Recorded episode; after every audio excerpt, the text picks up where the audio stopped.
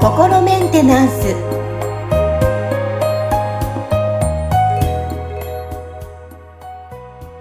はい皆さんこんにちは心メンテナンス本日もアシスタント三上恵と気候ヒーラーの吉村隆二です。はい吉村さん本日もよろしくお願いしますよろしくお願いします。はいさあ今日はですね結構私があの多いことなんですけどはい。こう、噂とかなるべく信じたくないなーって思ってはいるんですけど、結うん果多分信じてるんですよね。で、なるほど。信じていて、で、うんまあ、パッと初めて会った人とか、いや、でもこの人こうって言われてるし、まあ、いいかって近寄らないこうっていう、なんか避けとこうみたいな感じで思ってて、うんうんでも、こうなんかのきっかけで話してみると、あ全然違かったっていう、あ、もっと早く話せばよかったっていうのが結構あるんですよ。そういうなんか、まあ私みたいには別の形でも思い込みってあんま良くないなーってつくづく最近思ってるんですね。なので、今日はちょっと思い込みをテーマに、吉村さんからちょっと伺えたらなと思います。なるほどですね。うん。はい。まあ、大体あれじゃないですか。そういう、こう、あの、日常の中で問題が起きるとかね、人間関係が、こう、うまくいかないとかっていうことの、あの、原因の大半は思い込みですよね。なんかよく言葉でも聞きますね。なんかね、あ、ああ、そうそう。まあ、あの、思い込みっていうのもね、だからその本人がそう、自分がそう思ってるぞっていう自覚をしてる場合は別に、そんなにその思い込みっていうほどのなんかこう、根深いものではなくて、ただそう思ってるっていう程度のことで、なんかそこに関しては、例えばその、その自分が思ってたことと、その、実は違ってたっていう事実が、あの、あれば、まあ、それによって、その、あの、なんていうのかな、考え方が変わるっていうね。だから、あの、先ほどの三上さんが、なんか誰かのことを噂でこういう人だっていうふうに聞いてたから、まあ、そういうもん、そういう人なんだろう。じゃあ、あんまり関わらないでおこうって思ってたところ、あの、何かのきっかけで実際に話してみたら、あれ全然自分がそう思ってたのと違うなっていうことに気づくことができたんで、なんか、あの噂はあんまりなんか信憑性がない、そう根も葉もないことだったんだなっていうことに気がついて、その三上さんの中でのその人に対する、その、なんか、こうね、あの人物像みたいなのが書き換わったんで、あのね、あなんかこの人いい人じゃんもっと早く、こうね、出会えてればよかった、みたいなね、話に多分なってるんだと思うんですけど、ただ、結構思い込みで困るのが、その、なんか本人がそういう思い込みを持ってるっていう自覚がないぐらいに、その無意識化されてる、無意識の思い込みっていう、こっちの方が結、構、あの大きな問題になりやすいんですよね。で、うん。まあ僕が提唱してるこのクリアリングっていう手法は、そういうその無意識レベルの思い込みっていうのを見つけて、で、それを、まあそういうこう気とかエネルギーを使って、こうね、あの、解消していくっていう方法なんですけど、この思い込みが結局無意識になってると何が起きちゃうかっていうと、もうそのね、本当にそういう、あの、この人はこういう人に違いないっていう、なんか強い思い込みを持って、それで、しかもそのことに自分は自覚もない状態でその人に会うとするじゃないですか。うんうんそうすると、その、その人のなんかこう話してる内容に全部フィルターがかかかっちゃって、そのなんかこうその人のまあ悪いところをいつも探そうっていう目でなんかその人の話を聞いてしまう。うん。プラスじゃなくてマイナスをもう探しちゃうんですね。そうですね。で、それをやり出すと、実際になんかいろんなその人の言葉の端々で、ほら、やっぱりっていうような、ああ、なるほど。うん。はい。うんうんなので、まあ、そのね、今回のお話で言えば、その三上さんは、そこまでそのね、なんか深くその人がきっとこういう人に違いないっていう思い込みを持ってたわけではないんですよね。うんその、むしろ、その噂でそう聞いてたから、ちょっとね、なんか、あの、まあ、避けといた方がいいかな、ぐらいな感じで思ってたけど、実際にその人と喋ったら、あれ、なんか自分が持ってた認識と違うぞっていうことに気づけたわけですよね。だけど、ここの思い込みがもう本当にその無意識化されちゃったとこまで行ってると、そのね、あれ違うぞっていう風にならなくなっちゃうんですよね。なんかこの、この人はなんかきっとその私を欺こうとしてこういうことを言ってるに違いないみたいな感じになってしまうと、その人がままあ同じ調子で同じことを言ってても、その、そ受け取り方は全く違ったものになってしまうわけですね。うーん。で、やっぱりだからそういう思い込みが無意識で行われてる自分に気づけないっうんうんうん。てなると、そもそもその状態も気づけない。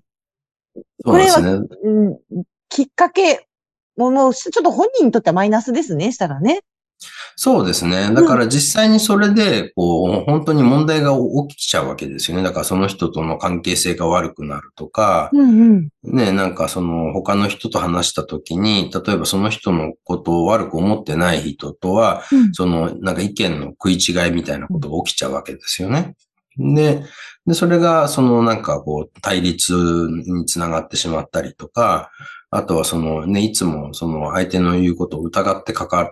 ていたら、多分向こうもなんか、ね、この人ちょっと感じ悪いなって思うようになってしまったりってうんあのことが起きるわけですよね。だから、その実際、世の中で起こってるいろんな人間関係のなんかいざこざっていうのは、大半がそういうとこから始まってるんですよ。で、例えばね、実際にその人がなんか悪いことをする、その世の中で悪いこととされてるようなことをなんかこうししてたとするじゃないですか。うんはい。でもそれって、その、それをやってるその本人は、そのなんかよし、世の中に対して悪いことしてやるぜ、へへへみたいな感じでやってるんじゃないんですよね。これもまた何か多分その人なりのなんか、あの、無意識の思い込みがあって、うんうんその、例えば世の中、自分は世の中から搾取されてる。だから、これを取り返さなきゃいけないんだっていうような思い込みを持って生きていると、そうすると、例えばその税金払わなきゃいけないみたいなことに対しても、なんかなんで俺がこんなに働いているのに、うん税金取られてるんだと。ね、自分は世の中から搾取されている。だから、この税金をなるべく払わないようにするっていう、なんか正当な理由が自分にはあるんだって思い込んでるんですよ。なるとうんなんかそういう、ちょっとそのインチキなことをして、脱税ね、みたいなことをやってしまうみたいなね。それも犯罪じゃないですか。そうですね。だけど本人は別になんかそれを、よし、なんか悪いことしてやるぞとかって思ってやってるんじゃなくて、あの、ね、こう、世の中がそんな税金取るなんていう悪いことを、このね、俺様にやってくるあいつらに対して、じあの、自己防衛しているんだ、みたいな感じでやってるんですよね。で、それに対してまたなんかね、うんこう、実際にじゃあその人がざ脱税で捕まったことがありますみたいなことになると、それがこうまたネットとかでこう広まって、で、あの人は脱税したこと、あの、ことがあるから悪い人だ、みたいな感じの、また、あの、噂が広まっちゃうんで、で、またそれを聞いた人は、はあの人は悪い人だってなるんですけど、でもこれも、もしかしたらその人は一回捕まったことで、あ、自分の考えは間違ってたなって、これからはきちっとね、まっとうに働いて、まっとうに納税して世の中のために頑張るぞって、なんか心を入れ替えたこと、あの、タイミングがどっかにあったかもしれないけど、でも、その、なんか、あの人脱税したんだぜっていう噂が広まっていく中では、その、その人が、いや、でもそれをきっかけにこの人心を入れ替えたらしいよっていう噂 が、ここ一緒についてこないで、その脱税したんだぜっていう噂だけが広まっていけば、うんそれを受け取った人は、あの人は悪い人だっていう評価につながっちゃうみたいなことなんで、まあ、この、あれですよね。なんか噂の広まるスピードみたいなところが、まあ言ってみたらネットがなかった時代と比べると、うんもうね、なんか爆発的にこう広まりやすいっていうのがあるわけですよね。まあただ、ネットのいいところは、その、なんていうのかな。でそういう噂が広まっていくのと同時に、いや、なんかね、あの人はそ、あれ以来はすごい気持ちを入れ替えてちゃんとやってるんだよっていう人も発言できる場があるから、ああ、ううんん。だから、そこの、その、両方の、なんか意見が広まって、ぶわって広まる可能性があるんですけど、ただその時に何が起きちゃうかっていうと、その、なんか、あの、両極端な、あの、意見が同時にバーって広まった場合、そのどっちが本当かわからないっていう。ああ、そうですね。し、まあ真実というか、まあね。うん。そうですね。だからそうなってくると結局のところは、まあその人に会ってね、あの話してみて、あの、こう、自分自身がどういう印象を受けるかっていうところで判断していくしかないわけですよね。で、で、まあ本当にだから大事なのは結局じゃあその会ってその人が話をしても、その言ってる、いいこと言ってるけど本当はなんか全然それって言ってるだけで行動、あの、行動は全然逆のことしてるっていうこともあり得るから、だから結局のところ人をそのどういうふうにその評価するかって言ったら、その実際に会って話してみて、その人が何をしてるかっていうのをちゃんと見て、それで、あの、言ってることとやってることがちゃんと一致してるだろうか、みたいなところも含めて、その判断するしかないんですよね。そうですね。なんかもう、あの、よく出てきますけど、勝手にジャッジしてるなと。うん。うーんって思いながら聞いてました。そうですよね。その裏側って知らないですもんね。表面上しか。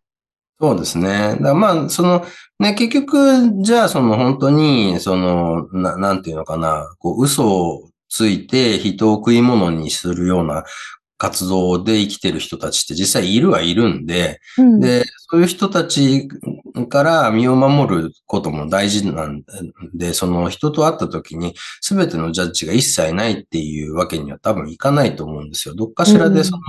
何かしらのジャッジは必要になってくるんだけど、でもそのジャッジに完全にしがみつくんじゃなくて、なんかその都度ちゃんとその人を見るとか、その、はん、なんていうのかな、この人ちゃんと信頼して大丈夫なのかっていうところをきちっと、その、なんていうのかな、アップデートさせていくっていうことは大事かなとは思うんですよね。で、その、うん。その時に僕はやっぱりその人が何を言ってるかってことよりも、何をやってるかっていうことを見てちゃんと判断した方がいいんじゃないかなっていうのが結構大事なとこなんですよね。うん。言ってるよりやってること。そうそうそう。だから、言う、言うだけだったら、まあ別に何だって言えちゃうわけですよ。そのね、それこそ、あの、いろんな政治家の人たちが選挙の時になんか、ああ、ね、いますね。ね僕はか、なんとかを変えますとかね。そうですね。だ実際にその人が当選した後に、その言った通りになってるのかっていうのを見たら、なんかあれっていうことも多いわけじゃないですか。だから、まあ結局のところ、本当にその人がどういう人なのかっていうのは、その人がその何をやってるかっていうことで見ていくしかないんですよね。いや、深いです。ありがとうございます。いや、きっとね、あの、思い込みで、私みたいな人も多いのかなっていうふうに感じたんですけど、そうね、言ってること、やってること、じゃあ恋愛でもこれ多分言えることだと思いますよ。いいことばっかりで、そうそうそうそうそう。はいはいはい。ね、ま、日ねなので、皆さん日常に当てはめていただいて、行動と、ね。そうですね。こうちゃんと、したいなって思いました。はい、いやぜひ、あの、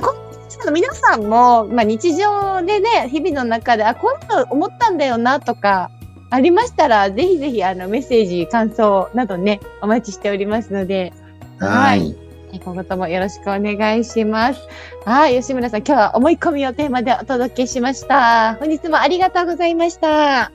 りがとうございました。